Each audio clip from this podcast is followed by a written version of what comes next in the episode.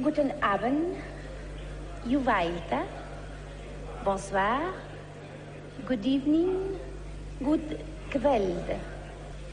Buenas noches. Pasaporte Eurovisión. Con Javier Escartín. Cope, estar informado.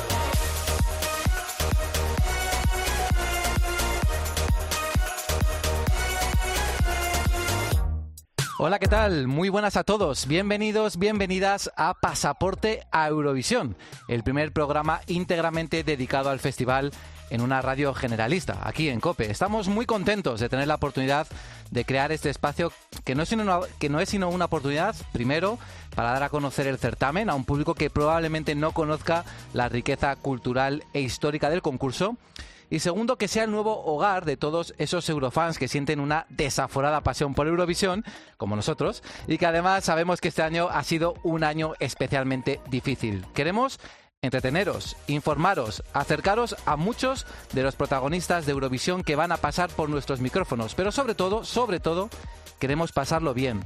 Queremos poner un toque divertido a una situación muy complicada.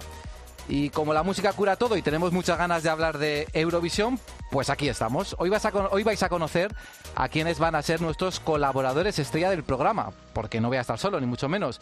Y ojo, porque para este primer programa de la temporada vamos a tener a una madrina de lujo. Una madrina que además guarda una importante relación con el nombre de nuestro programa, Pasaporte a Eurovisión.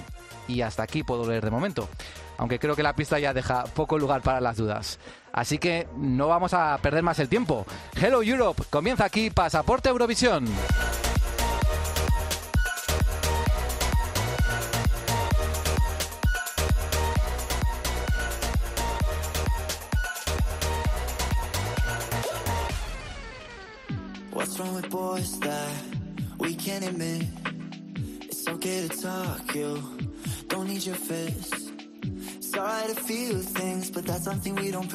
A los periodistas nos gusta mucho decir eso de es la primera vez en la historia que pasa esto, nunca había ocurrido antes, es un hecho inédito. Pero es que muchas veces eso es verdad. El 18 de marzo de este año, el ya ex supervisor ejecutivo del Festival de Eurovisión, John Olasan, daba esta noticia. It is with great regret we have to announce the cancellation of the Eurovision Song Contest 2020 in Rotterdam. Por primera vez en la historia, una edición del Festival de Eurovisión quedaba cancelada, con la sede elegida, las entradas vendidas y hasta los artistas y canciones designados. Y todo por culpa de la pandemia del coronavirus.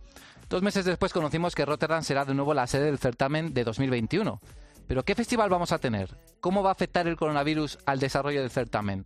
¿Habrá público en las gradas de la JOY?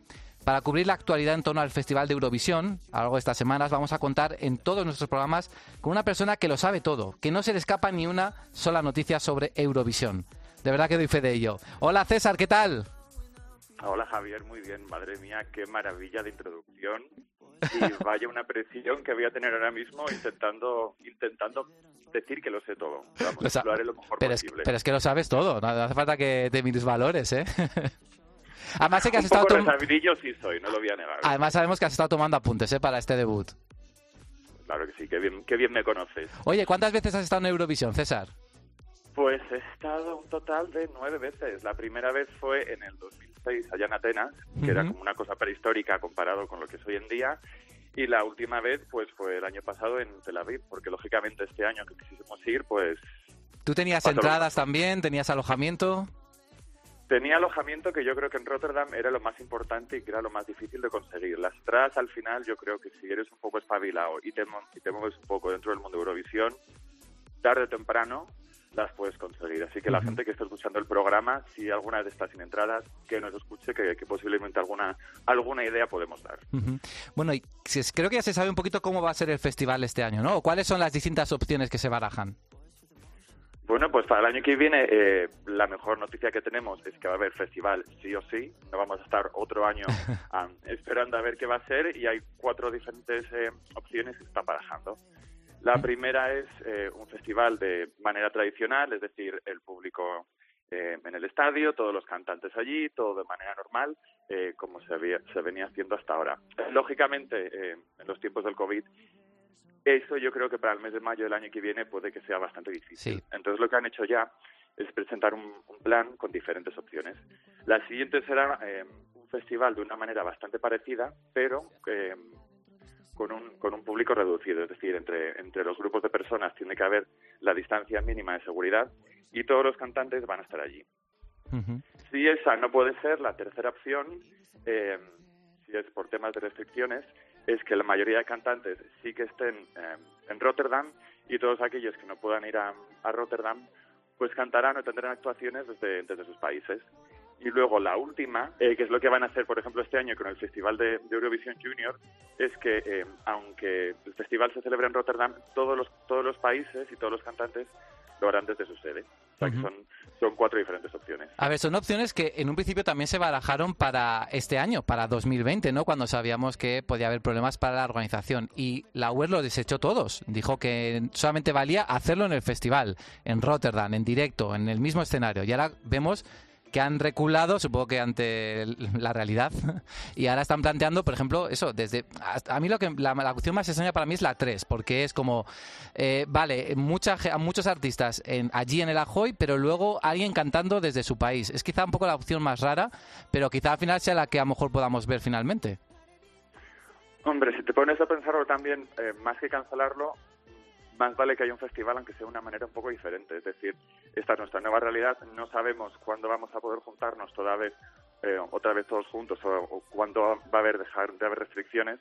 O sea que si de repente tiene que haber algún cantante que lo haga de su país, pues yo creo que casi mejor hacerlo esa opción a tener que cancelarlo, a no poder participar. Si el festival fuera ahora, Blas cantó, vamos, podía dar por seguro que iba a cantar en Torre España como un campeón.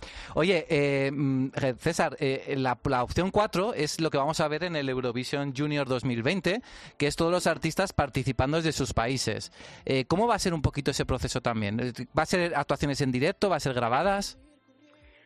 Pues por lo que he leído van a ser todas actuaciones que están ya grabadas, es decir, va a ser un programa en directo eh, pero van a ser actuaciones que estén hechas ya de, manera anterior.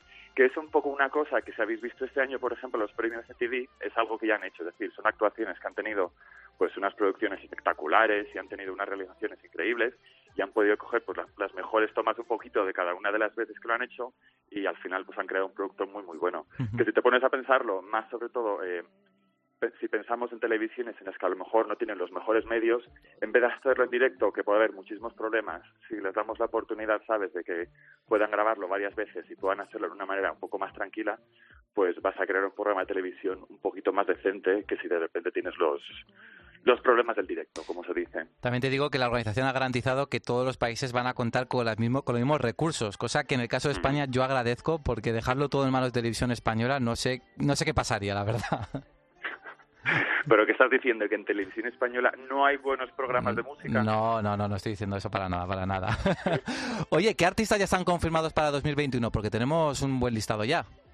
Pues tenemos muchísimos. De los 41 que se supone que iban a participar este año, 19, o sea, prácticamente la mitad, eh, están confirmados para el año que viene. Y entre ellos, pues lógicamente tenemos a, a Blas Cantó. ¿Estás seguro de eso, de que Blas Cantó es nuestro representante?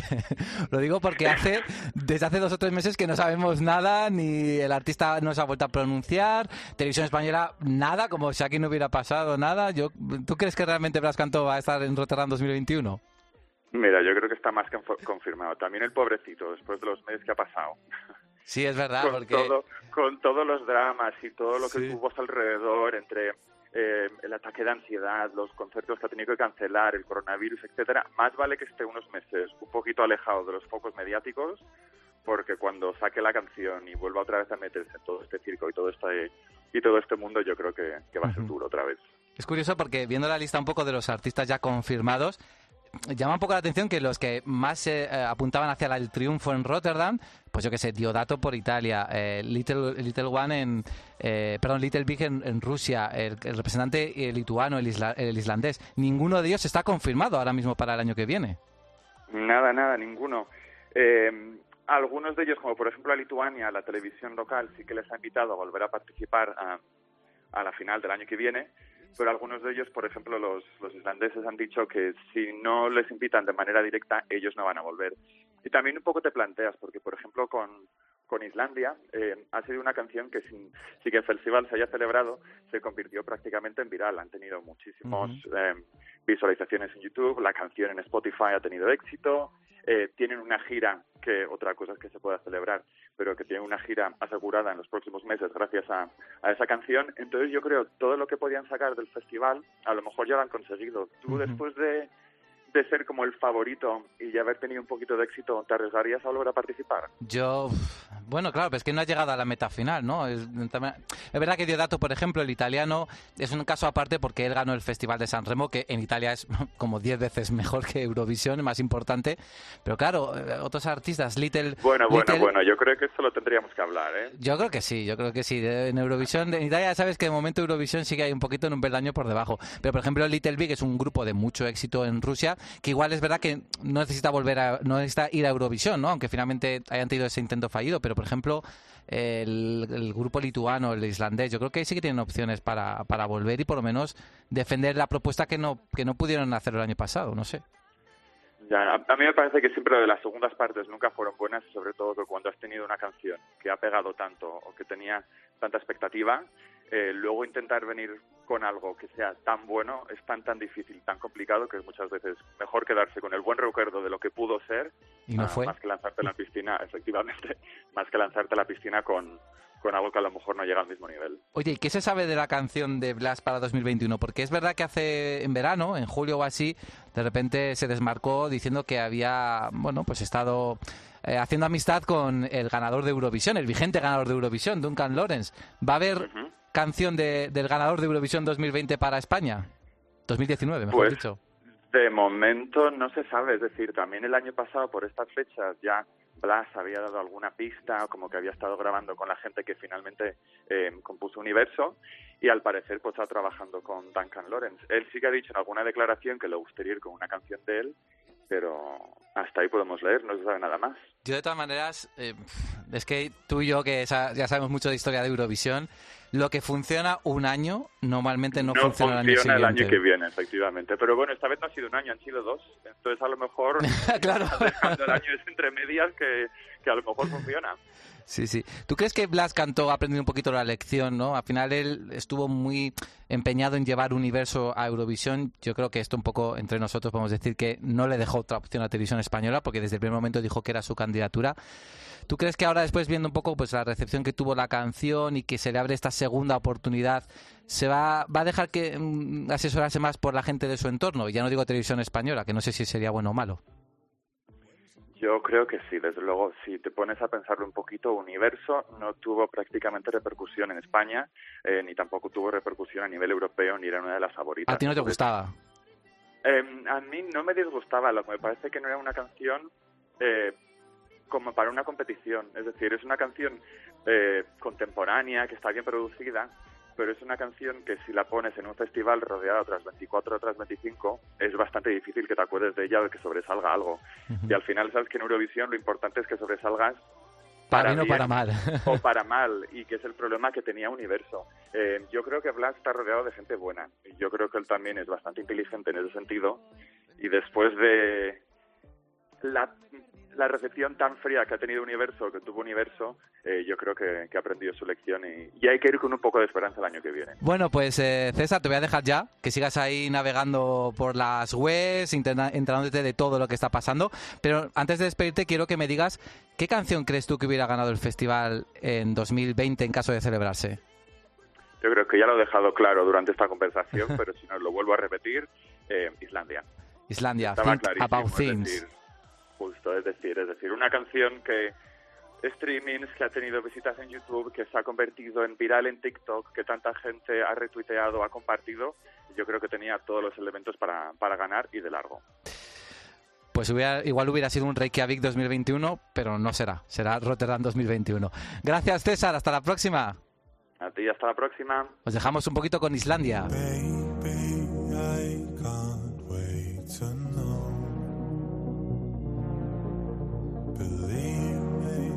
I'll always be there. So.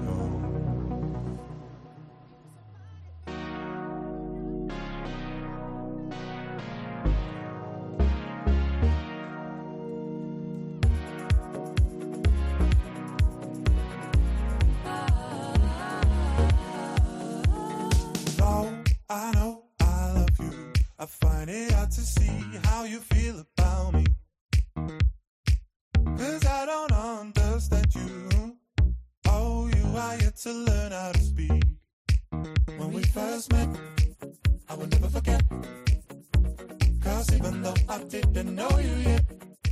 Pasaporte Eurovisión. Cope, estar informado.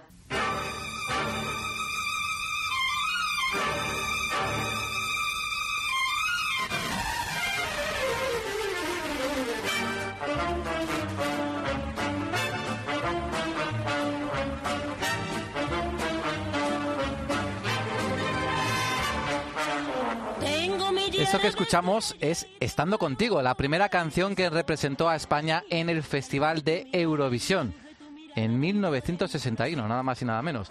La intérprete que acudió a Cannes en aquel año para hacer nuestro debut fue Conchita Bautista, que por cierto luego volvería tres años después al certamen. He de confesar que es mi canción favorita de España en Eurovisión, en toda la historia, lo digo. Y parece que también le gusta mucho a nuestro siguiente colaborador de este podcast, se llama Daniel Márquez, y él va a ser el responsable de descubrirnos anécdotas y datos muy curiosos del Festival de Eurovisión. Hola Dani. ¿Qué tal? ¿Qué tal? ¿Cómo te encuentras? Pues muy bien, de verdad, no sabes la ilusión que me hace volver a estar haciendo radio después de dos años creo que llevaba sin hacer radio. Sí. Y que además sea aquí contigo hablando de Eurovisión, que es algo que me apasiona. Que conoces un poquito también, ¿no? Porque también has estado en el festival varias veces. Claro, he estado en el festival varias veces, hemos coincidido en sala de prensa y demás. Así que nada, bueno, antes de nada, le quiero dar la bienvenida a todas aquellas personas que nos están escuchando. Y me vas a permitir ya hoy salirme un poquito de lo que tenía preparado. Ah, sí, ya, Porque- ya, ya, empiezas así. Sí, porque como buena sección de datos y anécdotas, y yo me acabo de acordar mientras que escuchaba de fondo estando contigo, me acabo de acordar de una anécdota que está relacionada con esta candidatura. Así que, así a modo de trivial, te voy a preguntar, ¿sabes quién le prestó a Conchita Bautista el vestido que llevó en Eurovisión 1961? Pues, pues no, la verdad. Bueno, nuestro experto en vestuario es Oscar, que viene luego, pero yo, él no sé si lo sabe, él no sé si lo sabe, yo desde luego no. Bueno, pues se lo prestó otra paisana de Conchita Bautista. No sé si esto te, ser- te servirá como pista, pero bueno, no lo pienses mucho, yo te lo voy a decir. Fue nada más y nada menos que su gran amiga Carmen Sevilla. Anda, qué curioso, eso no lo sabía, ese dato no lo tenía yo. Bueno, no pasa nada porque yo te voy a permitir remontar en este Eurotrivial si me dices quién compuso estando contigo. Bueno, ese sí que la sé, Augusto Alguero. Efectivamente, muy bien. Augusto Algueró, ahí lleva el puntito para ti. Vamos a rematar esta anécdota, porque Eurovisión 1961 se celebró en Cannes y fue el día 18 de marzo. Y la pregunta es, ¿sabes quién no pudo estar con Conchita aquel día? Mm, sorpréndeme, a ver. Pues no estuvo ni Augusto Algueró ni Carmen Sevilla. Ninguno de los dos pudieron acompañar a Conchita Bautista porque aquel 18 de marzo de 1961 Ah. se estaban casando en tu tierra, Javi, en la Basílica del Pilar de Ah, Zaragoza. no me digas, y por eso no pudieron ir al festival, en el debut de España. No pudieron. Fíjate, Conchita se perdió la boda de su amiga Carmen Sevilla y Augusto Algueró se perdió el debut de España en Eurovisión con una canción suya. Oye, y que fue muy bien dentro de lo que cabe. Es verdad que no conseguimos un gran puesto, pero para ser un debut estuvo ba- bastante bien. Bueno, ¿de qué nos vas a hablar en este primer programa, Dani? Pues mira, para este primer programa he decidido que vamos a hablar de idiomas. Porque una de las características de Eurovisión es que históricamente ha sido una plataforma grandísima para, la diversidad lingüística. Europa tiene multitud de lenguas que van desde el francés hasta el inglés, pasando por el español, el ruso, el italiano, el portugués, entre tantísimos otros idiomas. Sí, de hecho, seguro que algún oyente se ha preguntado quién era esa persona que al principio del podcast estaba dando las buenas noches en tropecientos idiomas. Pues era Laura Valenzuela, la presentadora del único festival que se ha celebrado en España, que como buena anfitriona, pues estuvo ahí dando las buenas noches a todos los participantes. Y lo hizo genial. Vamos, yo creo que podemos estar muy orgullosos del trabajo que hizo Laura Valenzuela como presentadora, Sí, y sí. que le dejó el listón muy alto a quien sea, esperemos que nosotros lo veamos, el próximo presentador o presentadora de Eurovisión en España. Sobre todo con el quilombo que le montaron al final de las votaciones. Pero bueno, eso da para, para otro programa. Eso, ahí está. Yo creo que a lo largo del día de hoy, a medida que vamos hablando, vamos a ir tomando más ideas para próximos datos y curiosidades, pero vamos a centrarnos en el tema de los idiomas. Si, eh, si nos ponemos a contar los idiomas y dialectos que han sonado en Eurovisión al menos una vez en el festival, nos salen más de 60. Es muy difícil mm, mm, tener un registro oficial, unos datos concretos, porque hay canciones que han tenido la letra completa, otros han tenido fragmentos, otros han tenido solamente expresiones, palabras sueltas. Entonces depende de la persona, cuenta esas palabras, no cuenta solamente, cuenta solamente los fragmentos. Entonces, en resumen, lo que sí tenemos en común en todas ellas es que mínimo 60 idiomas y dialectos han sonado en Eurovisión. Que no son pocos, ¿eh? Que no son pocos. Sí es cierto que últimamente, ya eso lo saben todos y es algo que se comenta y hay veces hasta que se critica, el inglés le está ganando terreno al resto de idiomas. Pero eso no nos ha privado a que en cada edición veamos diferentes idiomas y diferentes países que apuestan incluso por dialectos y lenguas minoritarias. Vamos a hacer un repaso de algunos de los países que más veces han utilizado dialectos y lenguas cooficiales, Ujú. porque, por ejemplo, en nuestros vecinos de Francia, o no nos vayamos muy lejos tampoco, en Austria, han aprovechado el festival para mostrar la riqueza lingüística y han enviado canciones en algunas de sus lenguas minoritarias. He nombrado Francia y Austria porque son los países que más veces han cambiado de idioma en Eurovisión y que más han apostado por sus dialectos. ¿Tú sabías ese dato, Javi? Sí, bueno, además Francia es verdad que, como tú bien dices, ha utilizado sus dialectos, pero por ejemplo este año tuvieron una, una gran discusión interna porque el representante que iba a ir a Rotterdam tuvo que, mm, a marchas forzadas, cambiar su canción, quitar mucho trocito en inglés y ponerlo en francés porque hasta el ministro de Cultura de Francia se quejó de que no estaban cuidando a la lengua patria. Efectivamente, para ellos, según ellos, había demasiado inglés en esa canción. Y la verdad es que nuestros vecinos franceses, aunque ellos han apostado por mezclar el, fran- el francés con el inglés, o también han apostado en mezclar francés con español, ellos han apostado mucho por su lengua y además lo han hecho también por sus lenguas minoritarias. Por ejemplo, en el 92 apostaron por llevar criollo antillano, mm, en el 93 apostaron por llevar corso, en 1996 mm, llevaron una canción en bretón, y en el 2011, que no nos coge muy lejos, No. fueron los favoritos para la victoria con una canción en corso otra vez. No sé si tú la recuerdas. Sí, que además era favorita de las apuestas y luego se metió un bofetón en la final tremendo. Sí, sí, sí. Efectivamente, mm, parecía que iban a hacerse con el triunfo y finalmente no, cumplir- no cumplieron las expectativas, pero de lejos. Bueno, hemos hablado de ¿Y Francia, Austria? pero ahí está. No me quiero olvidar a Austria porque ellos han llevado canciones, obviamente, en alemán. Han llevado también canciones en inglés. Canciones en las que se ha mezclado, por ejemplo, el alemán con el francés, que, por cierto, fue la canción con la que ganaron en el 66. También han llevado una canción en 2005 que era mitad en inglés y mitad en español. Pero también han apostado por sus lenguas minoritarias. Por ejemplo, en el 71 apostaron por el vienés, que es un dialecto del alemán que, como su mismo nombre indica, se habla en Viena. Y en el 96 apostaron por enviar una canción en alto alemánico, que es un dialecto que se habla en ciertas partes de Austria.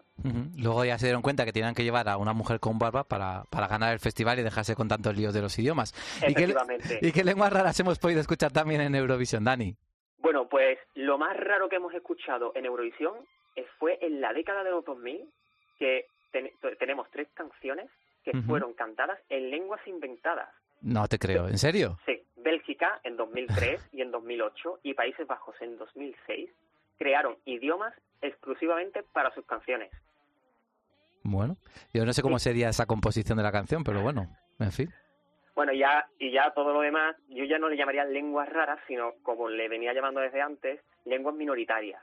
Y entre esas lenguas minoritarias, en Eurovisión hemos escuchado el sami, que se habla en Laponia, Ujú. Hemos escuchado también el samogitiano, que es un dialecto lituano, el boro, que es una lengua minoritaria de Estonia, el griego póntico, que es el que se habla en las costas del Mar Negro, o también el tártaro de Crimea, que este último, el tártaro de Crimea, estaba incluido en la canción que ganó Eurovisión 2016. Su estribillo, aunque la canción era mayoritariamente en inglés, el estribillo era en tártaro. Con Yamala. Con Yamala, efectivamente, que estábamos, por cierto, los dos allí. Exacto, sí, sí. Sin creernos que había ganado Yamala, por cierto. Bueno, pues estos cinco idiomas que acabo de nombrar son solo algunos de los ejemplos de esa larga lista de idiomas que han hecho de Eurovisión un crisol de lenguas a lo largo de su historia. Y, por cierto, Javi, otra pregunta de trivial. ¿Sabes qué país es el que más canciones ha enviado a Eurovisión sin cambiar nunca de idioma? Pues supongo que Reino Unido, ¿no? Efectivamente. Bueno, el truquito de esta pregunta estaba en el que más canciones, porque obviamente, por ejemplo, Australia, que debutó hace cinco años, todas han, han sido en inglés, pero solamente ha enviado cinco canciones. El caso de Reino Unido es más especial porque es el país con más participaciones, 62 participaciones, que nunca ha cambiado de idioma, ni siquiera... mm, eh, quiero decir, Reino Unido tiene otras lenguas oficiales como es el galés, el escocés o el galeico escocés. Pues ni siquiera en ninguna de esas lenguas han apostado siempre por el inglés. Bueno, tampoco España ha, ha apostado por esas lenguas cooficiales, ¿no? Efectivamente, España no ha enviado ninguna canción en gallego, tampoco en euskera ni en catalán, pero sí lo ha hecho en otros idiomas, que es de lo que yo te voy a hablar ahora más adelante. De hecho, anécdota, la idea de cantar una parte de La La La en catalán ya sabemos que le costó a Serrat su pasaporte a Eurovisión en 1968.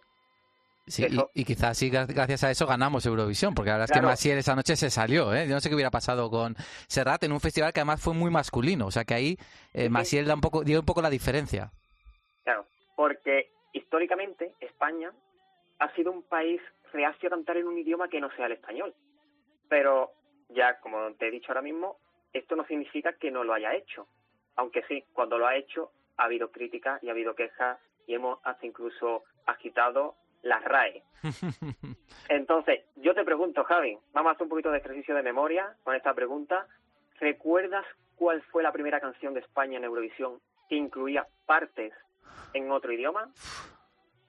Tendría que ponerme a pensar mucho, ¿eh? La primera vez que la RAI habló fue en 2014. Pero bueno, no, con Rosa ya creo que también hubo algún lío, pero así la primera, primera no, no me acuerdo, la verdad.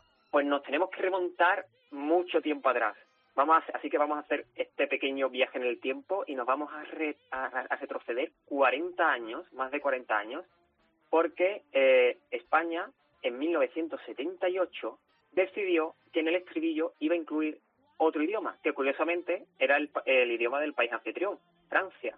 Entonces, era solamente una frase que la estamos escuchando de fondo. esta, ¿verdad? Ahí está. Era José Vélez cantando Bailemos un bal. Bueno, he de reconocer que esta canción me gusta mucho, ¿eh?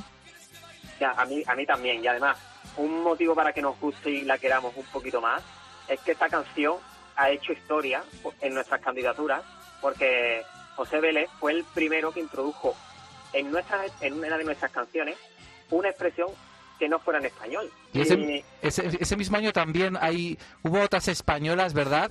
Que cantaron en, en, en francés, pero no representando a España. Efectivamente, efectivamente, Gaby. Ese año, eh, y mira, hablando del francés, que es el idioma que incluyó José Vélez, en 1978, representando a Luxemburgo, estaba Bácara. Era, la canción también hablaba de eh, la canción se llamaba Parlez-vous francés y también hablaba de la importancia de saber idiomas. Eh, Eurovisión nos enseña muchísimos idiomas y Maite y María nos quisieron hacer ver que los idiomas nos pueden ayudar a ligar y a conocer a gente. Vamos a escucharla un poquito.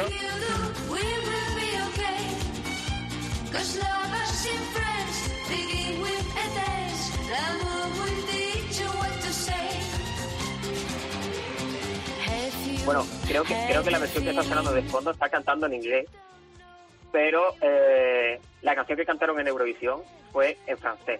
O sea Parle- que, claro, ¿Tú hablas francés o no? uh, con sí con sa, Con sí, con sa. Co- como diría Everyday en Eurovisión 2007. O sea, para ligar tampoco, ¿no? Entonces. Ah, no, Bueno, Bueno. ¿y cuándo, cuándo ha utilizado eh, España otra- más veces el- otros idiomas? Por ejemplo, el inglés.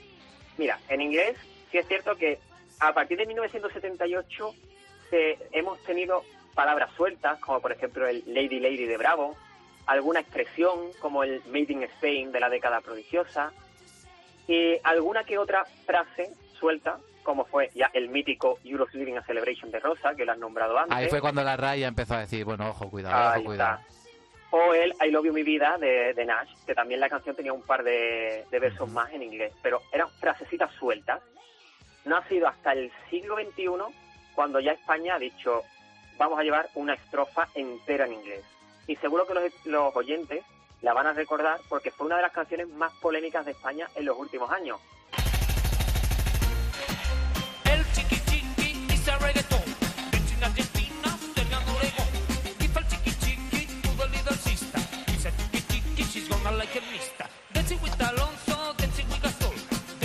Madre mía, Dani, no sé si te voy a perdonar que en este primer podcast de Eurovisión pongamos a Chiquilicuatre. Ay, pues bueno, no sabes todavía lo que te queda por escuchar en próximas anécdotas. ¿eh? Yo creo que los fans más fans de Eurovisión ya han quitado el podcast, ya te lo digo. Bueno, la historia de, Euro- de- la historia de Eurovisión es la que es, Javi. Esa no la podemos cambiar. es verdad, Y es verdad. Nos guste más o nos guste menos, Rodolfo Chiquilicuatre también es parte de la historia de España en Eurovisión. Yo luego bueno, recuerdo, si, si no estoy equivocado, que Soraya luego en 2009 incluyó frases en inglés.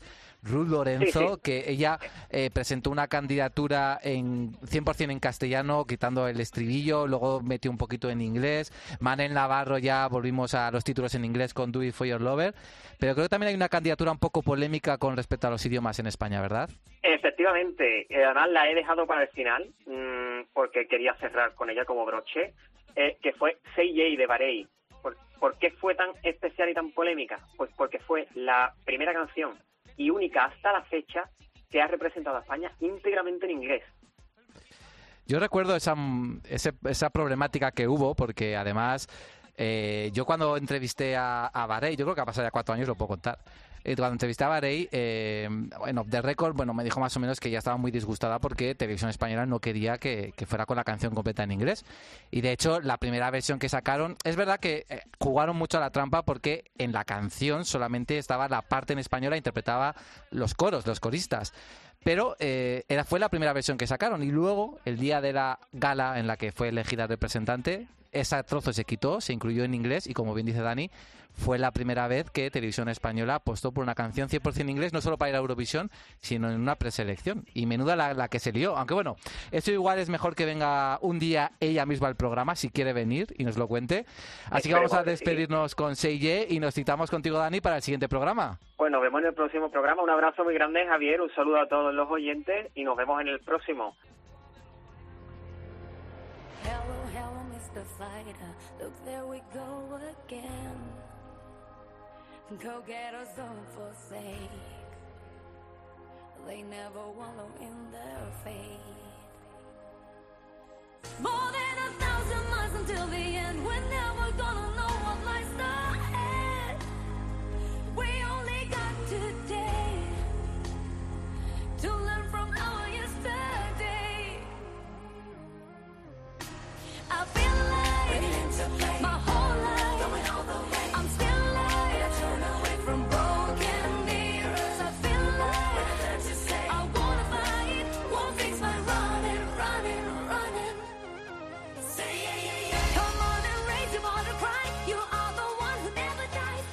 Pasaporte Eurovisión. Con Javier Escartín.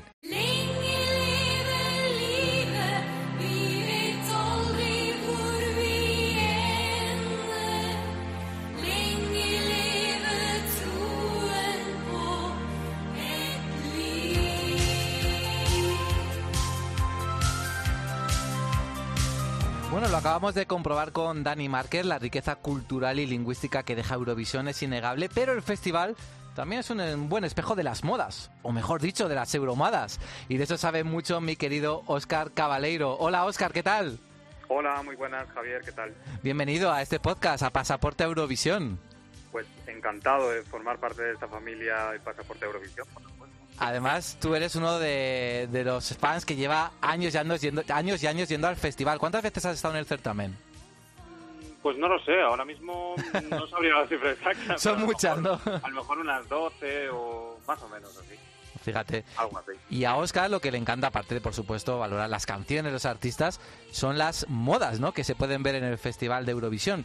Y como este podcast se llama Pasaporte a Eurovisión, que bueno, eh, va muy relacionado con la preselección que hubo en el año 71 de Pasaporte a Dublín, del que, del que nació nuestra candidatura para ese año, vamos a hacer un repaso de eso, a esa, a esa moda de los años 70, ¿verdad, Oscar?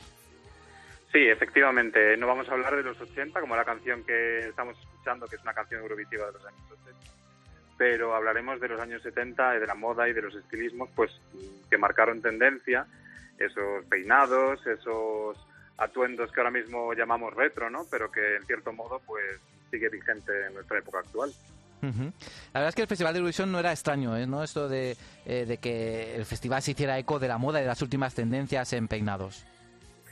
Sí, y eh, así es, y además es que podíamos eh, visualizar un poco cómo eran las tendencias eh, globales cuando todavía no existía una Unión Europea, ¿no? Como la actual, o cuáles eran las tendencias que en cada país y de qué manera diferían en ese sentido, pues según las diferentes culturas también. La verdad es que la moda ahí en los años 70 se abría paso también en España y el Festival de Eurovisión supongo que era bueno un buen espejo para ver qué era lo que se llevaba en otros países, ¿verdad? Sí, efectivamente, era como el momento en el que a los españoles y a las españolas pues nos gustaba fijarnos ¿no? en las modas, sobre todo en las que nos pillaban más de cerca y que calaban más entre, entre, la, entre los españoles, ¿no? que pues yo qué sé, los artistas, por ejemplo, francófonos, eh, los británicos, o siempre nos gustaba ver cómo, cómo iba el representante italiano, por ejemplo, que luego son los que más tarde pues se pasearían eh, por España, por nuestro país, para hacer promoción, ¿no? Si yo te pongo esta canción, Oscar, a ver, ¿a qué te suena?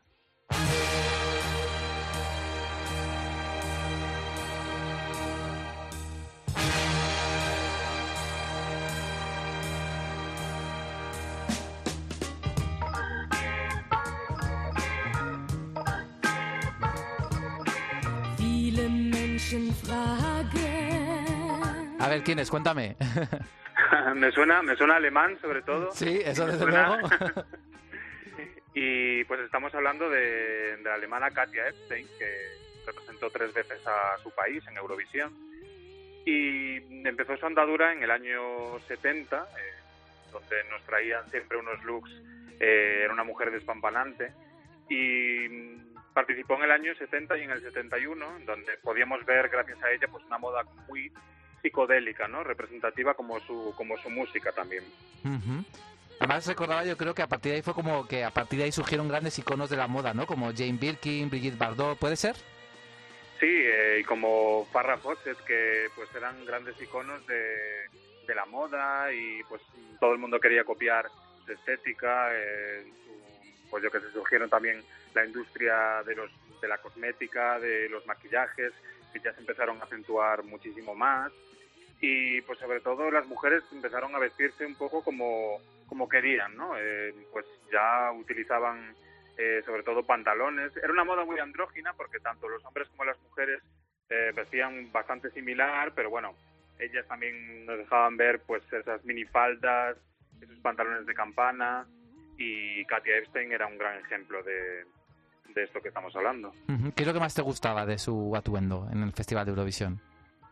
Pues la verdad es que fue diferente. En el año 70 llevaba una minifalda muy, muy corta con un abrigo que además eh, llamó muchísimo la atención. Y en el año 71 pues eh, llevaba como un mono eh, pues con muchísimos brillantes y era como un poco diferente a lo que había llevado, pero siempre en esa, en esa tónica muy psicodélica que a ella le gustaba. Bueno, hemos dado un repaso, por ejemplo, a Alemania, a ese vestido que llevó eh, Katia Epstein, ese vestuario, pero yo del Reino Unido quizá me quedo con esto.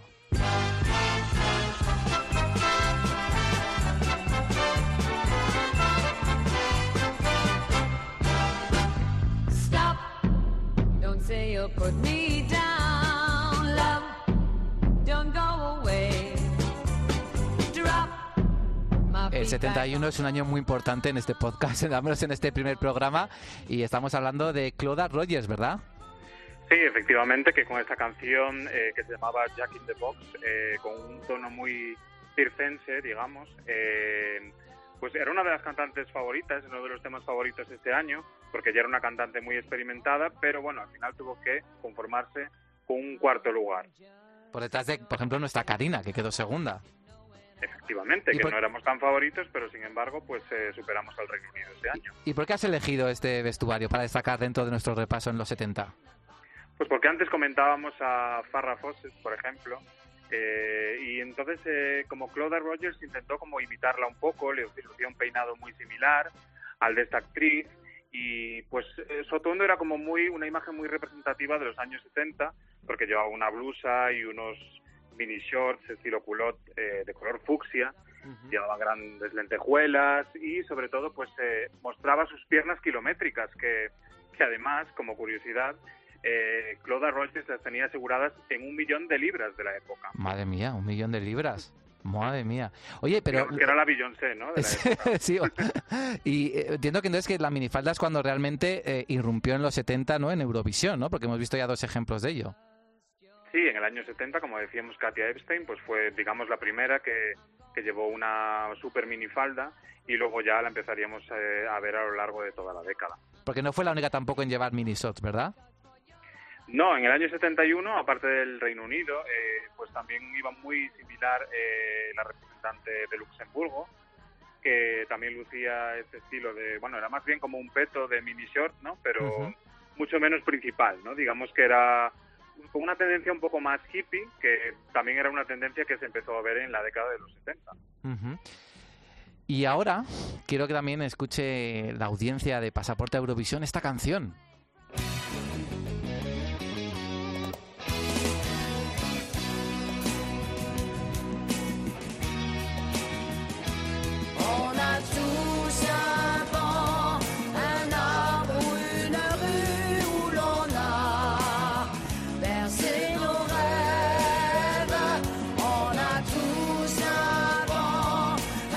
Canción que nos impidió ganar, aunque la verdad es que es una de las canciones así más famosas de al menos de esa década en Eurovisión.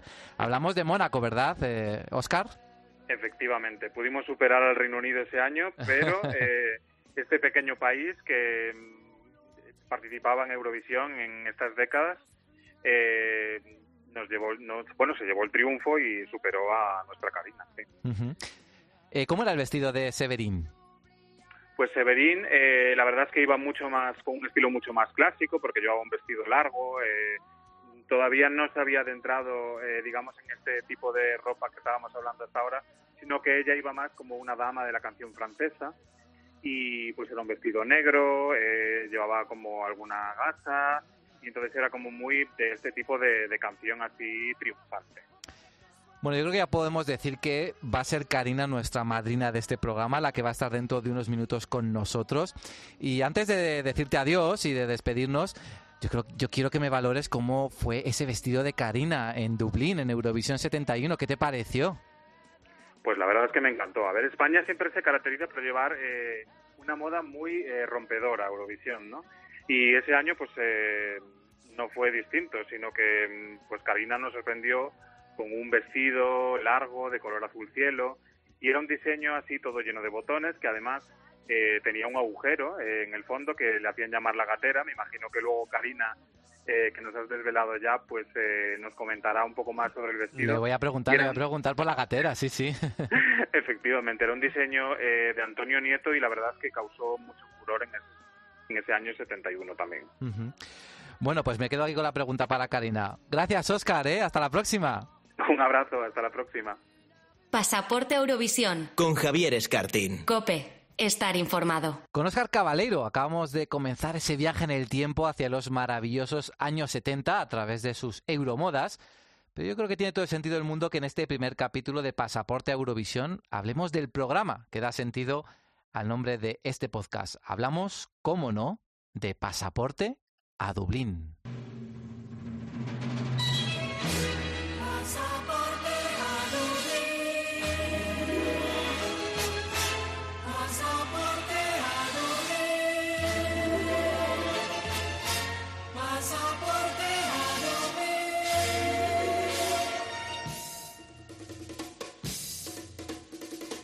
Y creo que no hay nadie mejor para desvelarnos todos los secretos de esta preselección que nuestro siguiente invitado, Iván Iñarra. Muy buenas tardes. Muy buenas, Fabi, compañeros de podcast, oyentes, eurofans. Oye, un placer formar parte de esta aventura que empieza hoy llamada Pasaporte a Eurovisión. Para nosotros que, sepa que, que sepas que es todo un lujo contar contigo, ¿eh, Iván? Muchas gracias, Fabi. Oye, podemos decir que Pasaporte a Dublín ha sido algo único, ¿verdad?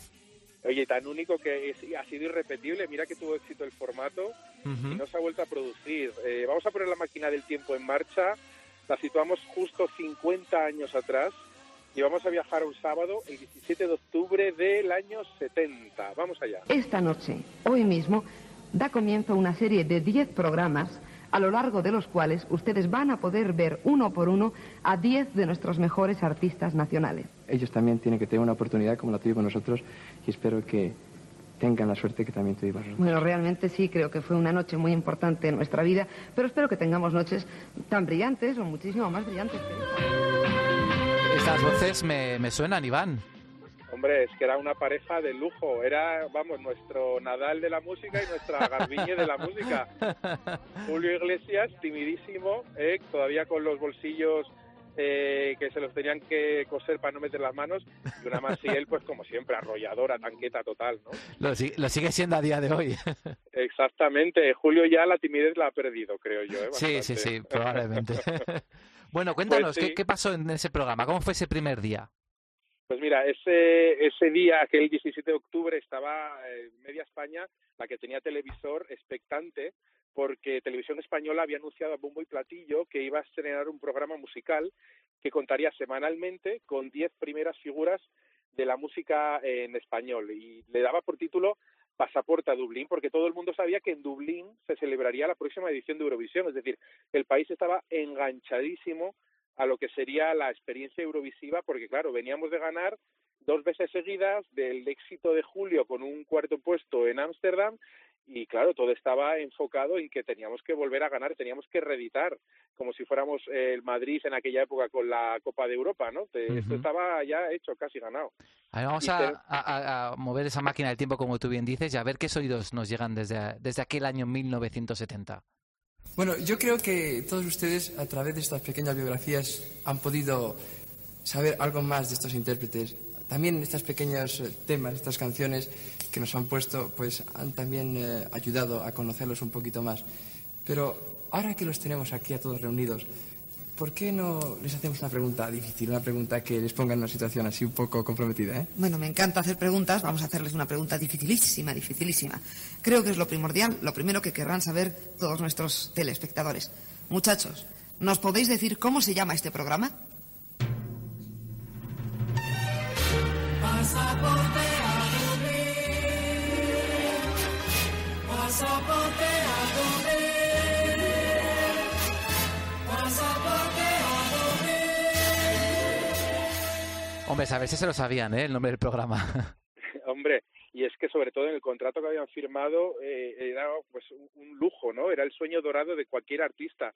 Imagínate que durante 10 semanas seguidas, en lo que aquella era no solo el prime time, sino el único time posible de, de publicidad y de, y de radiodifusión, los sábados por la noche, con eh, la España que se quedaba en casa y que tenía televisión, pues era un escaparate impresionante. Es decir, la promoción que iban a tener iba a ser espectacular.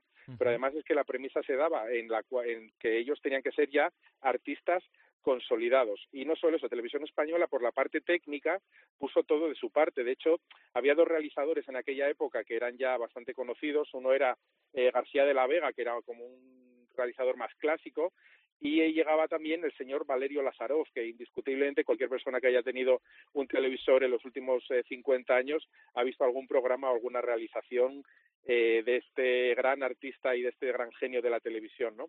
Pues bueno, García de la Vega eh, hacía unas presentaciones un poco más serias, Lazarov con aquel zoom que mareaba a todos los españoles y la verdad es que el programa pintaba en lo técnico y en lo artístico, vamos, eh, de primera categoría. Y con dos presentadores de, de nivel, con Masiel y Julio Iglesias, pero no sé si ellos fueron siempre los presentadores o hubo alternancia. Realmente ellos solo presentaron el primero y el último de los programas, ya que lo que quería hacer Televisión Española era dedicar como una serie de episodios dedicados a cada uno de los artistas.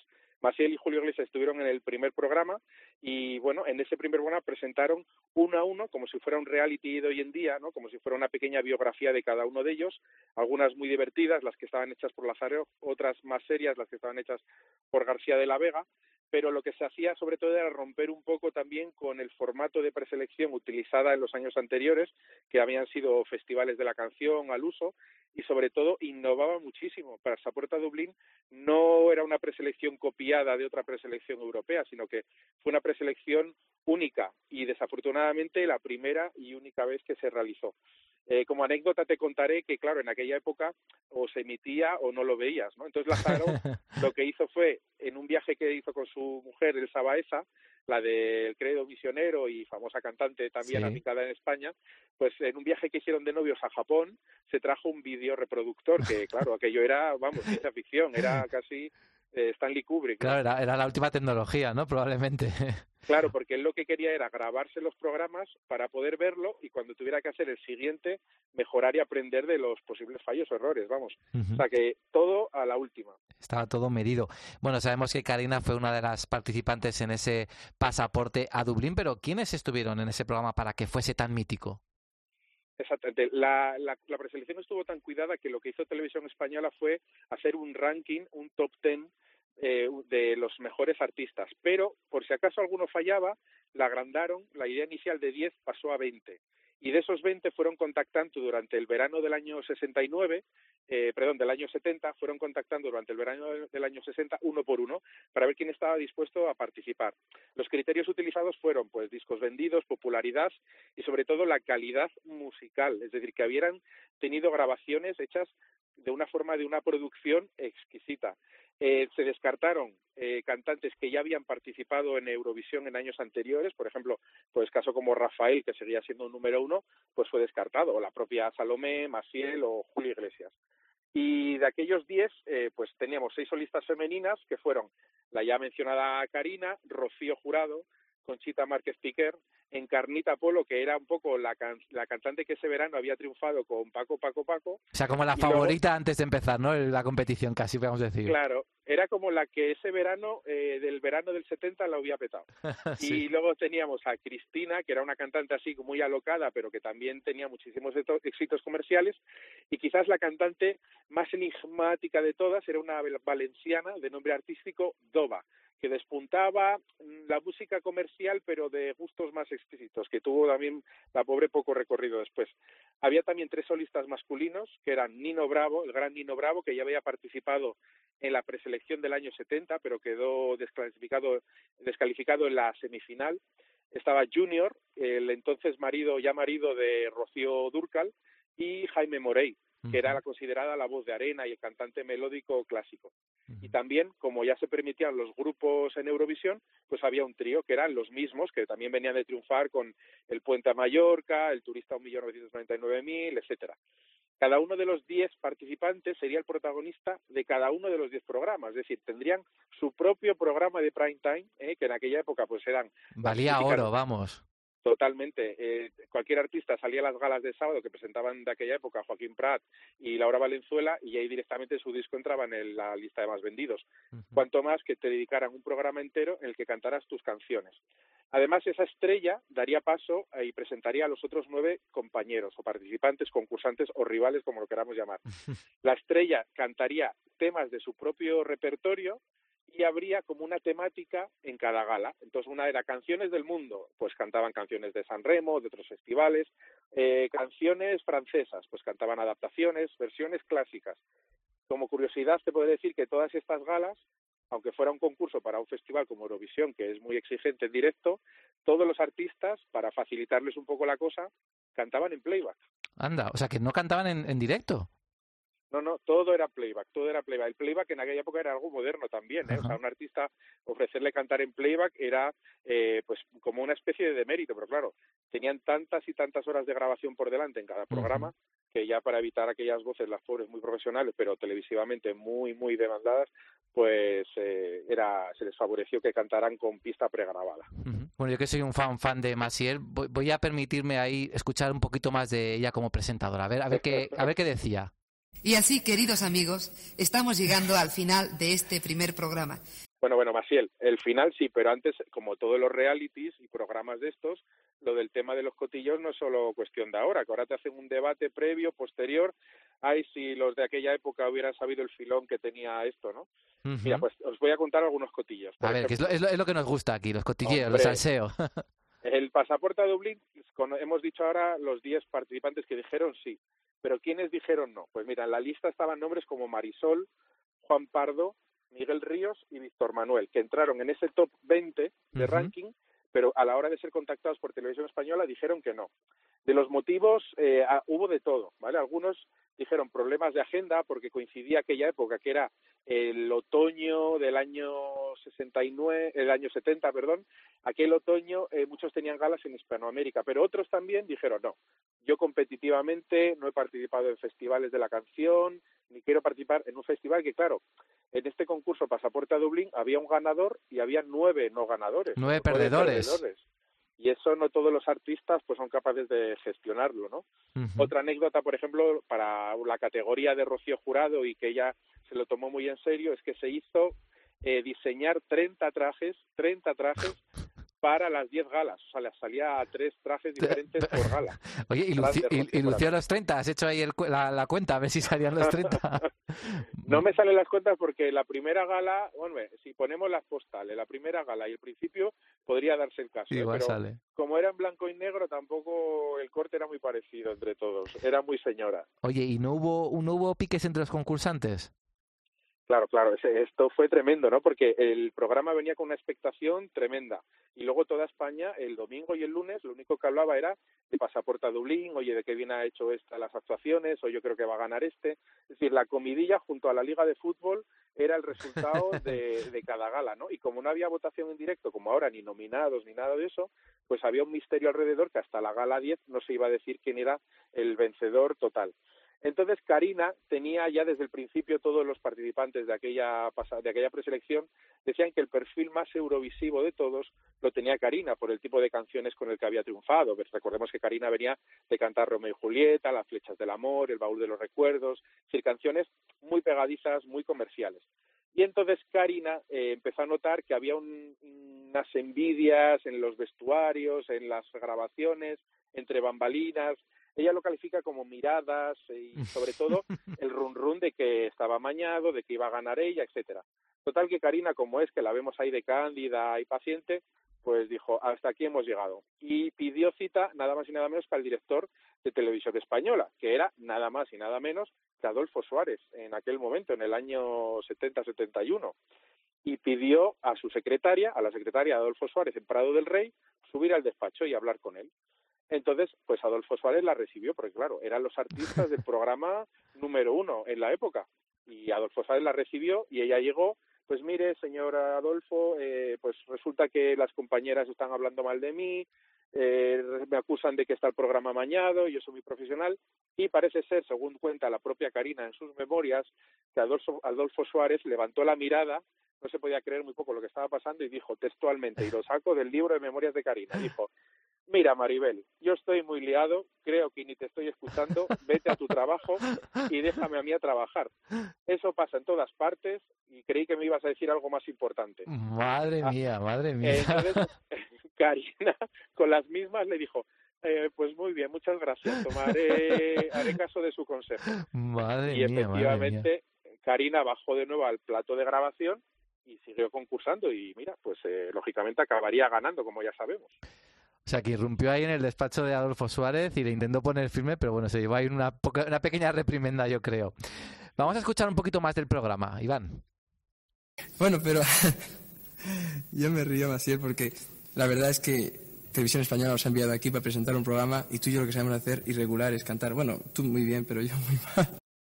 Bueno, pero ¿qué le pasaba a Julio Iglesias? Tenía risa nerviosa, como yo un poquito al principio de este podcast. Claro, tú imagínate que eh, Masiel, sí, Masiel lo que le pongas por delante, Lo ya clava, te lo presenta, clava. te canta, pero Julio presentar pues eh, ese carisma que iría ganando con los años, todavía en el otoño del, del 70 todavía no lo tenía. Pues exactamente lo que les pasaba era eso, que era una cosa como que les habían puesto en el embolado ahí delante y habían tenido como entre dos un poco de cachondeo. Masiel cuenta que eh, no fueron novios, pero sí que salían a tomar alguna bebida y todo eso de vez en cuando. Pero claro, eh, Masiel era mucha Masiel para que el Julio Iglesias de entonces. Bueno, más y la bebida, en fin. Bueno, eh, ¿cómo ganó Karina Iván? Porque sabemos que por Adolfo Suárez no fue, o no al menos públicamente. ¿Qué pasó ahí? ¿Cómo fue la votación popular? Bueno, pues eh, hay un rumor extendido hasta nuestros días que la gente cogía unos cortes, recortes de revistas y podía elegir el ganador de pasaporte a Dublín. Y no es así exactamente. Lo que sí pasó fue que numerosas revistas de la época hicieron en sus, eh, en sus páginas interiores un cupón para dar sorteos a los lectores y hacer una especie de encuesta, ¿no? Decir, porque claro, en aquella época no había mm, como ahora que entras en Twitter o en Internet y votas y es tan fácil conocer lo que piensa, ¿no? La mayoría de la gente. En aquella época las revistas ponían cupones de votación y ponían sus rankings, ¿no? Entonces, pues eh, Telemundo o Mundo Joven, pues ponía la semana de hoy el favorito es Jaime Morey. El voto no fue popular, de hecho hubo un secretismo enorme, lo cual acrecentó los rumores que Karina eh, veía sobre ella de que estaba un poco todo amañado. Te cuento. Había un jurado secreto, es decir, que ni ellos mismos sabían quién eran los otros jurados, ¿no? Había un miembro de la SGAE, de la Sociedad General de Autores, había otro del Sindicato del Espectáculo, uno de Radio Televisión Española y había cinco vocales, cinco miembros del jurado elegidos internamente por Televisión Española, pero que no sabían unos de otros quién eran. Eran ocho miembros en total. Lo que hacían cada semana era emitir un voto sobre el participante estrella de aquella semana y los votos que habían emitido sobre otros participantes, como cada uno cantaba una canción al menos en cada programa, pues los variaban para arriba o para abajo. Total que cada día emitían, cada sábado emitían una votación parcial. El lunes, esto era el sábado, pues el lunes envi- enviaban por correo certificado a los al Ilustre Colegio de Notarios de Madrid, un notario que tengo aquí apuntado que se llama Antonio Vázquez. El señor Antonio Vázquez recibía las cartas de los jurados y iba sumando las votaciones. Esos, los míticos notarios de las preselecciones de España en Eurovisión, ¿eh? hay una relación entre los notarios y todos los programas de televisión española que, oye, yo algún programa extranjero he visto y el notario no aparece por ningún lado. Pero aquí mucho. encumbramos a estrellas en cada preselección. Es que aquí los notarios, exactamente, habría que dedicar también un podcast a los notarios de España porque desde después de la posición, salir en la tele, bueno, era como el siguiente top. Eh, la suma de las votaciones, como íbamos diciendo, al final eh, provocó un ganador, que en este caso fue Karina. Entonces, primero se eligió el artista y a ese artista le harían una canción a medida. Entonces, el 24 de octubre, eh, el 17 de octubre empezó el primer programa, el 24 de octubre ya empezaba la primera estrella. Te diré que cada artista cobraba 10.000 pesetas de la época por emisión, o sea que en total se llevaron 100.000 pelas, No más está- toda la promoción. No está mal, ¿eh? Años 70 está bastante bien. Y luego, además, como todo, pues había como una especie de bonus. Es decir, lógicamente, esa cantante valenciana tan misteriosa, Doba, no tenía el mismo caché artístico pues que podía tener eh, los, eh, los mismos o que podía tener la propia Karina o Nino Bravo, que ya eran artistas superventas. ¿no? Entonces, aparte de las 10.000 pesetas que cobraban todos de base, había un plus que tampoco se ha desglosado ni se ha llegado a saber cuánto cobraba cada uno. Eso sí, se lo tenían que currar mucho, ¿eh? porque las grabaciones eran maratonianas. Tenían que estar tres días a la semana los diez artistas en Prado del Rey, disponibles, ¿eh? Y las grabaciones cuentan que se extendían más allá de las dos y de las tres de la madrugada muchísimas veces. Madre mía, madre mía. Oye, Iván, ¿y por qué, por qué primero no hubo un pasaporte A el año siguiente? Eh, ¿Y por qué a lo mejor Televisión Española no ha vuelto a rescatar esta fórmula? ¿Tú qué crees? Bueno, el, el pasaporte del 72 se podía haber hecho perfectamente, había ganado Mónaco, podía haber, haber sido pasaporte a Monte Carlo, pero parece ser que con Jaime Morey ya tenía Televisión Española algún tipo de deuda pendiente. Son este tipo de historias que realmente vistos eh, con perspectiva pues no beneficiaron a nadie, ni al cantante, ni a televisión, ni a los eurofans. Jaime Morey se rumoreaba que había quedado segundo. Es decir, el perfil de Jaime Morey era un cantante melódico, tipo Julio Iglesias. Claro, Julio Iglesias había tenido un éxito tremendo con Gwendolyn, tanto en España como en Hispanoamérica. Y la fórmula de cantante melódico parecía que en Eurovisión pues volvía, ¿no? Tras los años de canciones más comerciales. Entonces Jaime Morey parecía como que se la debían. Y entonces en el año 72 todos tenían claro que iba a ser Jaime Morey, porque parecía que tenía esa deuda pendiente televisión española. Y ya desde entonces, pues el, empezamos a hacer preselecciones internas, una última pública en el año 76 que fue un tongo total, porque ahí sí que era votación popular, pero el cantante ganador, Braulio, podemos hablar esto otro día, llevaba una fotocopiadora en un coche, iba haciendo votos falsos para ganar, en fin, un cuadro, ¿no? Como casi siempre. Como casi siempre las preselecciones de España. Siempre, siempre, siempre. De hecho, Pasaporte a Dublín está encumbrada como algo tan único y tan idílico porque solo se hizo esa vez y salió tan bien en la cuestión de resultado y de promoción que la verdad que no sé si hoy en día habría 10 artistas superventas que estarían dispuestos a eh, no encerrarse en una casa, pero sí hacer un programa semanal en el cual hubiera una votación final por un jurado experto, ¿no? Yo siempre he pensado que a nivel personal, ¿eh? que esta, esta preselección podría repetirse, que al final todo el mundo gana porque es promoción y que lo único que habría que mirar serían los cachés de los artistas, que claro, las peticiones de hoy en día pueden ser un poco más especiales que en aquella época, o quizás no, quién sabe. Bueno, yo creo que, bueno, mm, gracias Iván por esta retrospectiva de lo que fue Pasaporte a Dublín y del significado que tuvo para la televisión en España entonces. Y ahora quédate conmigo si quieres, eh, de, de oyente, porque en unos minutos vamos a tener aquí a la gran protagonista de esa preselección, que fue la ganadora, que fue Karina, y que fue finalmente quien después eh, acudió a- al festival. Y vamos a preguntarle por alguna de estas cosas que tú nos has contado. Y gracias también, y te vemos la semana que viene, por supuesto, ¿eh? con más anécdotas. Eh, lo de Braulio y lo de las fotocopiadoras me lo apunto, ¿eh? esto hay que, hay que ampliarlo. Pues eso, eh, hay un filón ahí en las preselecciones españolas, desafortunadamente para mal, que tiene para podcast y podcast y podcast, o sea que aquí estaremos, ¿eh? Perfecto, muchas gracias Iván, un abrazo. Un abrazo a ti, Javi, y a todos los oyentes. Chao. Chao. Pasaporte Eurovisión. Con Javier Escartín. Cope. Estar informado.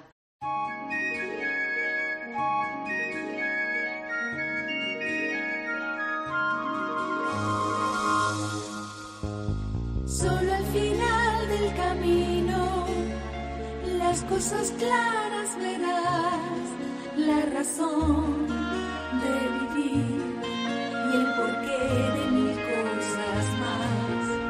Al mirar hacia atrás, cuando llegues comprenderás. Yo creo que para nosotros era obligatorio invitar a este primer programa, este podcast en COPE, que se llama Pasaporte Eurovisión, bueno, pues a una artista conocida por todos, inconfundible, y con una carrera trufada de éxitos. Las flechas del amor, El baúl de los recuerdos, Romeo y Julieta, y por supuesto, este tema, En un mundo nuevo, que ahora suena de fondo, y que fue la canción con la que ella representó a España en Eurovisión 1971, hace casi casi ya 50 años. Lo hemos comentado ahora, ella ganó la preselección más importante que Televisión Española ha organizado en su historia para elegir a su candidato en Eurovisión. Era Pasaporte a Dublín. Y a esa competición acudieron artistas de la talla de Nino Bravo, Rocío Jurado, Junior, Encarnita Polo o Concha Martínez Piquer. Y ella fue la ganadora. Y ella fue a Eurovisión y además quedó segunda. La verdad que ojalá España volviera a conseguir ese puesto en la actualidad. Para nosotros es un placer saludar en este programa a Karina. Hola Karina. Hola, ¿qué tal? ¿Cómo estáis? Muy bien, lo primero, muchas gracias por ser nuestra madrina de este podcast nuevo que vamos a estrenar en COPE. Pues nada, yo encantada, que os vaya muy bien y, y nada, desearos todo lo mejor. Oye, en primer lugar, ¿cómo te encuentras? Y además ahora estás en plena actualidad porque hay una nueva legión de fans de Karina que te han conocido en estas últimas semanas gracias a esa canción a favor del uso de las mascarillas. ¿Cómo, cómo, te, cómo te sientes, no? Tener esa nueva legión de fans jóvenes que están eh, de- animándote por las redes sociales. Pues mira, la verdad que me siento muy bien, estoy muy contenta, muy agradecida y además, bueno, pues eh, están, digamos, descubriendo a, a esa Karina cantante que ellos no han conocido y que, bueno, pues que estuve en Eurovisión, que recorrí medio mundo, que estuve también, bueno, pues en, casi todas las listas españolas y eh, latinoamericanas, con las canciones como Las flechas del amor, como El baúl de los recuerdos, como Romeo y Julieta, La fiesta, en fin, mm, muchas canciones, ¿no? Y entonces me están descubriendo y para mí, bueno, pues es una satisfacción muy grande. Probablemente toda esa legión de jóvenes fans de Karina ahora no, no recordarán, pues eso, que por ejemplo Karina participó en la preselección, como digo, más eh, conocida que hemos tenido para Eurovisión, que fue Pasaporte a Dublín, que fue un mega éxito tremendo. ¿Qué recuerdos tienes tú, Karina, de aquella preselección? Pues fueron unos programas de, de televisión que se hicieron pues tres sema- tre- perdón, tres meses, desde septiembre a diciembre, y, y bueno, cada semana era un tema dedicado a uno de los intérpretes, y bueno, recuerdo pues que mm, no sé cómo decirte, muchos nervios, porque claro, todos, eh, evidentemente, cuando uno concursa quiere ganar. Eh, y bueno, un- una, una satisfacción después al final muy grande al ver que había tantísimos votos a favor eh, de mi persona y que la gente, bueno, quería con una mayoría aplastante, pues que fuese Karina Eurovisión. Hemos comentado que eso fueron, estuvieron en la preselección Rocío Jurado, Junior, Concha Martínez Piquer. ¿Había rivalidad entre, Sí. entre vosotros? ¿Había competencia? Pues eh, indudablemente, en un concurso siempre, quieras o no, siempre la hay. Sobre todo cuando te pones encima del escenario, en este caso eh, el escenario y las cámaras, porque era re- retransmitido por televisión española eh, todos los sábados, además en una hora en prime time, que ahora se diría, ¿no? Y entonces, bueno, pues eh, lógicamente, claro, todos defendíamos nuestras canciones eh, pues con todo el amor del mundo, ¿no? Y con toda la fuerza del mundo. Y los españoles decidieron que Karina ganara ese programa y se fuera a Sí. Dublín, a Eurovisión, que ojo, veníamos de las victorias de Maciel, las victorias de Salomé, el cuarto puesto de Julio Iglesias. Menuda responsabilidad, ¿no, Karina? Pues sí, la verdad es que sí, una, una responsabilidad muy grande. Bien es verdad que cuando hicieron la canción, que la hicieron es como un vestido, como el vestido, lo hicieron a mi medida, ¿no? Entonces eh, iba muy tranquila porque llevaba una canción con mucha, mm, no sé, con, con mucha carga mm, de, de ilusión, de esperanza, de que yo creo que siempre eso nos hace falta una canción optimista y una canción que que no como dice que no te preocupes por el hoy que quizá el mañana pueda ser mejor no entonces eh, bueno yo iba muy segura por la canción sobre todo por la canción He leído... bueno y eh, por, y por supuesto por el equipo que llevaba que iba súper arropada Normal. He leído, no sé si es verdad, ¿eh? aquí me, me tienes que confirmar o desmentir, que aunque tú ibas Sí. muy ilusionada y muy segura, tanto tu casa discográfica como algunos miembros de tu familia no estaban del todo convencidos, ¿no? Temían que a lo mejor si las cosas no iban bien en Eurovisión, pues perjudicara tu carrera. ¿Eso es verdad o no? no no en Eurovisión en el en el concurso en Pasaporte, a Dublín. Sí, sí, porque claro, yo venía precisamente de tener unos, bueno, pues unos éxitos grandes discográficos como eran Las Flechas del Amor, que fue número uno en las listas españolas y, y mexicanas eh, con- junto con La Fiesta. Eh, Después estábamos en promoción con el baúl de los recuerdos y entonces no es que no quisieran, sino que simplemente había pues ese temor a decir, bueno, esta mujer que, que, que es una gran vendedora de discos, si ahora se presenta a un concurso y queda, no lo gana, no va a Eurovisión, se queda pues yo sé, la segunda, la tercera, el, la- número que fuese, ¿no? Pues eh, tenían un cierto mm, eh, temor, mm, valga la expresión, no sé si era temor o, no- o no, no, no les convencía muy mucho. Pero bueno, yo dije, mira, yo quiero ir porque van compañeros extraordinarios, como era pues eso, Nino Bravo, Rocío Jurado, Encarnita Polo y un largo etcétera, que digo, mira, mm, son tan importantes y, y son tan buenos cantantes que, que poco tengo que perder, la verdad. Y además eh, también llevaba la seguridad de de ser una gran vendedora de discos. Yo sabía que mis seguidores me iban a votar seguro, sí o sí, porque porque bueno, había muchas ganas de que Karina fuera a Eurovisión, esa esa es la verdad.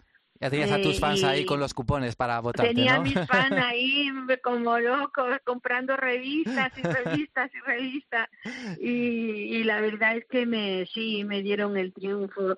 Yo mm, comprendo comprendo mm, su inquietud, ¿no? La comprendo, pero pero bueno, una vez que ya se ganó el concurso, digamos que la casa discográfica respiró y, y todo el equipo, digamos, eh, que, que ya se volcaron en, en, en hacer la canción, eh, el autor, que era Tony Luz, el, el productor, eh, que fue Rafael Trabuchelli, después eh, el arreglista, que fue Waldo de los Ríos, el, el jefe de promoción, que fue eh, Fernando Salaberry, y, y bueno, y, y todo el equipo de televisión española que fuimos a Eurovisión, pues claro, todo el mundo estaba volcado con, con el tema, ¿no? Con la canción y con la intérprete, bueno, también. Bueno, yo, yo creo que el miedo un poco a ir a Eurovisión, eso se mantiene todavía, ¿no? Hay muchos artistas de, de renombre, por decirlo de alguna manera, o de primera línea que no se atreven, no fueron tan valientes como, no son tan valientes como fuiste tú en su momento y se presentaron a la Mm. preselección de Eurovisión para, para ir al festival. Oye, Karina, me has hablado del vestido. Es uno de los, yo creo que uno de los vestidos míticos de artistas españoles que han ido a Eurovisión. Además tenía eh, una cosa muy característica, es que tenía un agujero al final de la falda, el, el vestido, que creo que le llamabais la gatera, ¿no? Algo así.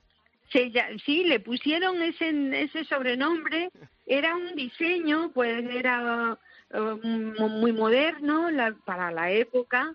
Era, bueno, pues se, se llevaban esas, esos agujeros con, en, las, en los vestidos, tanto largos como cortos y, bueno, eh, llevaba en las mangas, en el escote hacía también un poco así redondito y luego abajo en, en el en el falso, digamos, antes, bueno, pues para la terminación del vestido terminaba la botonadu- la botonadura y luego, bueno, pues terminaba ahí en un en un redondel, una cosa bastante llamó mucho la atención no sí, solo en España, sino en, en el extranjero. La verdad es que el diseño fue de un, un modisto español que, bueno, Antonio Nieto, que ya falleció, y la verdad es que fue un diseño súper sencillo, pero súper efectivo, porque se habló de él y se sigue hablando. Se sigue ¿eh? hablando, se sigue hablando, sin duda alguna. Por eso lo hemos recordado aquí, porque la verdad es que es muy llamativo y como tú bien dices, ese agujero al final de la falda era muy moderno, Sí. la verdad. Era, era un, nada, una- un detalle del vestido, pero era muy significativo. Oye, Karina, tengo que preguntarte por una de las leyendas urbanas que hay en torno a tu actuación. Porque mucha gente que ha visto tu, can- tu actuación en, en Dublín nota que al principio no se te oye. La primera eh, No. estrofa de, de la canción, bueno, la, primer- la primera línea, no se te escucha. ¿Qué pasó ahí? ¿Hubo un No. error humano? ¿Fuiste tú que te olvidaste la letra? ¿Qué pasó ahí? Cuéntanos. Sí, no, pues fue un, un error eh, humano, esa es la verdad, porque yo entré tarde a, a la hora de, mm, bueno, pa- pa- en el ensayo general, quiero decir, no en la actuación ya, digamos, final, sino en el ensayo general, bueno, pues entré tarde en, en el escenario y entonces empecé, ya estaba empezada la canción, entonces el, el ensayo general era como un falso directo, ahí no había, no se podía parar, ni se podía ir atrás, ni nada. Entonces terminó la, la intérprete eh, que, que cantaba antes que yo y claro, pues nada, eh, seguidamente pues lo que pasa que como no había, eso sí, no había presentación, con lo cual yo no oí mi nombre, oí las primeras notas musicales y dije, ay Dios mío, esa es mi canción, esa soy yo. Entonces, claro, cuando salí al escenario ya había empezado, ya había empezado la- las primeras, la primera estrofa. Entonces el solo al final del camino no se escucha, pero no se escucha porque claro, cuando yo empecé a cantar en el ensayo general, empecé las cosas claras verás, entonces el técnico de sonido pensó que era ahí donde entraba, Claro. entonces ahí me subió voz. Entonces, O sea, bueno, pues ya el, está, técnico, pues, el técnico entendía que la canción empezaba en la partir de la segunda empezaba frase. ahí. Claro, madre Eh, mía. Efectivamente, sí. Bueno, de todas maneras, Pero bueno, eso es una cosa, una anécdota que ha quedado pues para los anales de la historia de Eurovisión. de todas maneras nos fue muy bien que quedamos segundos, o sea que no, no nos perjudicó en, en ningún momento. Oye, no, que- y menos mal que sola, fíjate, bueno, solamente y nada más y nada menos, que fue para el exterior, porque yo dentro, en el, Sí. en el teatro, digamos, yo sí lo oía por, por monitores, lo oía perfectamente. Eh, con lo cual yo no tuve conciencia de que no se escuchó hasta que no vi la, la actuación. actuación Digo, ay madre, pero si no se escuchó. pero bueno, Oye, nada. ahora hay una película que está muy de moda en una plataforma digital, que es una película, la plataforma, plataforma de televisión, perdón, que es sobre Eurovisión. Pero Mm. ojo que Karina, hace ya muchos años también, en los años 70, también protagonizó una película sobre Eurovisión, ¿verdad? Ah, sí, se hizo una película. Yo creo que en aquella época fue la única película que se hizo. Probablemente creo que sea la Pues, primera película de sobre Eurovisión de la historia del cine. de, la- de la historia del cine, sí. Se llamaba precisamente como la canción, En un mundo nuevo. Y bueno, pues yo era la protagonista, como es natural. eh, Lo que pasa que, bueno, la historia era diferente. Yo era una institutriz, eh, iba a una casa donde había productores de músicos, de música, perdón, y entonces, bueno, pues buscaban a una cantante idónea para ir ese año a Eurovisión. Y, y bueno, y así se desarrolla la película más o menos hasta que ya el productor se fija en mí porque canto con los niños y tal. Y ya dije, ay, pero sí, ella puede ir, puede ir a, a Eurovisión. Y bueno, al final, lógicamente fui. Oye, Karina, para terminar, ¿qué recuerdos te quedan de aquel festival? ¿Cómo viviste esa experiencia ahora ya casi 50 años después? Pues mira, yo de Eurovisión tengo unos recuerdos muy bonitos. Yo mm, recuerdo que desde, desde que me eligieron solamente tuve, porque fue a finales de diciembre, eh, tuve un poco lo que son las navidades hasta después de, Reyes de- del año 71 ya y a mediados de enero nos pusimos a trabajar eh, la canción, luego ensayos, luego grabarla, luego grabarla en distintos idiomas, porque antes el festival se hacía mm, se hacía antes, ahora se hace en mayo, finales de mayo, Mm. mediados, una cosa así. Antes no, antes se hacía eh, como por abril. Y yo además fue a primerísimo de abril, fue el día 3 de abril, que era sábado. Nunca te olvidarás de esa fecha, ¿verdad? No, no se me olvidará, ¿no? Y, y entonces había que trabajar pues duro, duro, porque había que grabar, se grabó en alemán, en inglés, en francés, italiano, portugués y español. Madre mía. Y entonces, pues no, pues había que, que trabajar mucho y luego hacer promoción en los distintos países para que, bueno, pues para que la gente, mm, bueno, pues si podía ser, arrancar algún voto. Oye, surtió efecto, ¿eh? Que quedamos segundos. Claro, porque en aquella época también ten en cuenta que había mucho español fuera, pues trabajando y toda esa serie de cosas, ¿sabes? Y entonces, bueno, pues la recuerdo que fueron unos meses muy duros de promoción y luego allí en Dublín estuvimos 10 días antes del festival y sin descanso prácticamente y- pero lo recuerdo no sé lo recuerdo muy bonito yo no es que lo repitiese pero que es, que es un recuerdo imborrable eso también te lo digo Y para nosotros también es un recuerdo ese imborrable, esa actuación que nos regalaste en Dublín. Muchas gracias, Karina, por haber sido, como digo, nuestra Nada. madrina en este primer programa de Pasaporte a Eurovisión. Y ojalá, ojalá te podamos tener aquí dentro de unos meses de nuevo. Muchísimas gracias, Karina. vale pues nada que os vaya muy bien muy bien muy bien y nada un beso enorme para todos Un beso, muchas gracias, Karina. adiós hasta nosotros- siempre gracias a vosotros Adiós. Nosotros nos despedimos también ya de este programa con una canción que también hubiera sonado en este Festival de Rotterdam 2020, que nunca viviremos. Hablo de Move, el tema de The Mamas, que ganó el Melody Festival en la preselección sueca y que iba a representar al país escandinavo.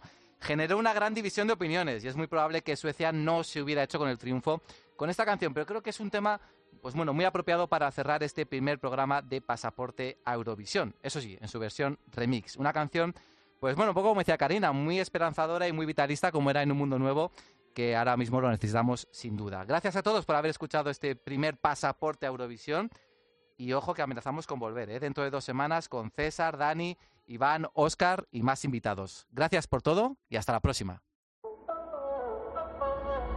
We try, we fight, we fall, it's alright, that's life, whole life. We wipe those eyes and then we rise. That's life. Oh, life. Even when the rain is falling, even when you hit the bottom, I'll be there, I'll be there. Cause there